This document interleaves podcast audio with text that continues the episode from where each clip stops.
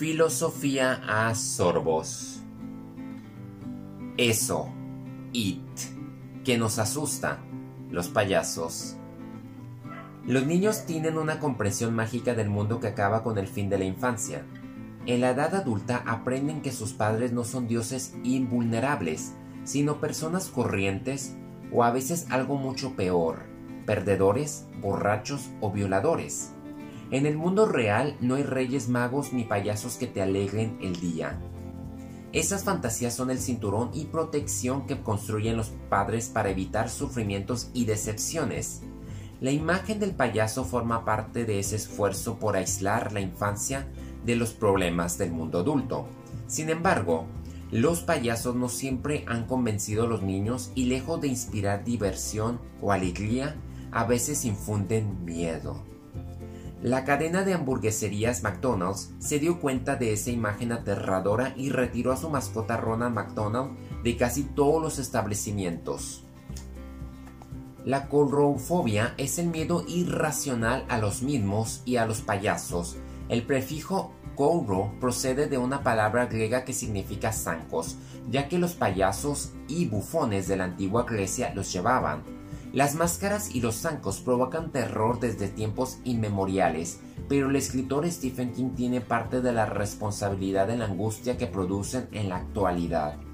Su novela It, de 1986, se convirtió en un éxito arrollador y ya lleva dos adaptaciones cinematográficas. La más reciente, de 2017, nos presenta al cruel payaso Pennywise, cuidadoso o habilidoso con el dinero, tacaño, una criatura que aparece cada 27 años para acabar con las vidas de unos niños marginados y alimentarse de sus miedos más íntimos. Un chico tartamudo, un afroamericano, un gordito, una chica, un judío, un rarito y un asmático tendrán que mantenerse unidos para no sucumbir al miedo. La historia retrata la nostalgia por una época en la que los amigos eran el principal refugio social máxime para una sociedad que aún sufría el síndrome de Vietnam, la mala conciencia de sus invasiones militares. Los padres de los personajes son personas ausentes, estúpidas o sumamente peligrosas. El miedo a los payasos es un reflejo de nuestro miedo a crecer y constatar el abandono de nuestros padres. ¡Wow! ¿Será?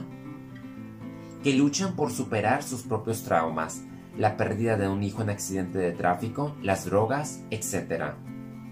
La sociedad estadounidense siempre ha tenido grandes demonios en su seno, el fanatismo religioso, por ejemplo, y sabe que su mayor enemigo no guarda en el exterior, sino dentro de sus fronteras. Una nación con derecho a la posesión de armas. Stephen King se ha pronunciado a favor de su regulación, es un país que vive con un miedo constante a la muerte. En Estados Unidos no hay espacio para discutir estas cuestiones porque no tienen asignatura de filosofía. La consideran una payasada. Y es verdad que hay filósofos muy payasos, como el esloveno Slavoj Zizek, a quien llaman el bufón de la filosofía occidental. Pero las naciones sin filosofía tienden a sufrir miedos infantiles por su empeño en no madurar.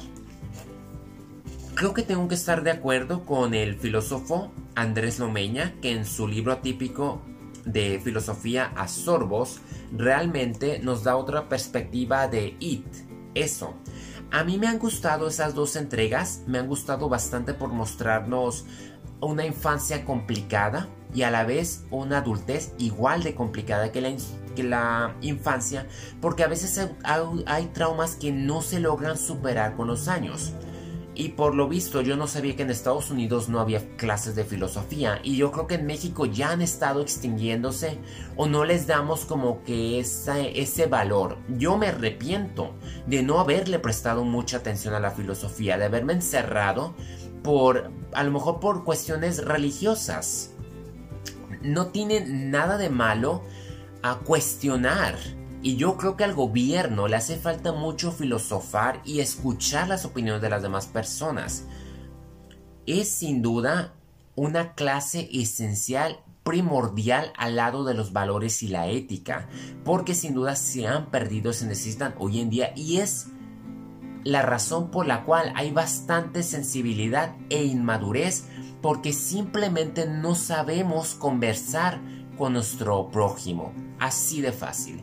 Si no nos damos el lujo de filosofar, si no queremos aceptar las clases, ¿cuándo vamos a poder llevar a cabo una conversación sana?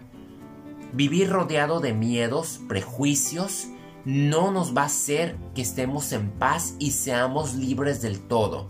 Nos va a poner en esta esfera en donde no puedes decir nada al ser catalogado, tachado o estereotipado. Así que, sin duda, este texto es bastante valioso para mí y quien lo hubiese dicho que estaría enfocado en IT. Adrián Andrade, síganme en mis diferentes modalidades.